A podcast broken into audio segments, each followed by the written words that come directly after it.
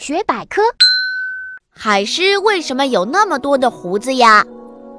海狮的脸上长着许多胡子，其实胡子的根部纵横交错地布满了神经，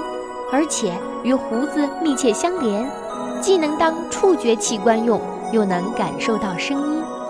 更特别的是，海狮在海中找食物时，通过声带部位向外发射一系列的声音信号，然后用胡子收集从目标反射回来的回声。根据回声，海狮就能对目标的大小和形状获得一个比较精确的形象了。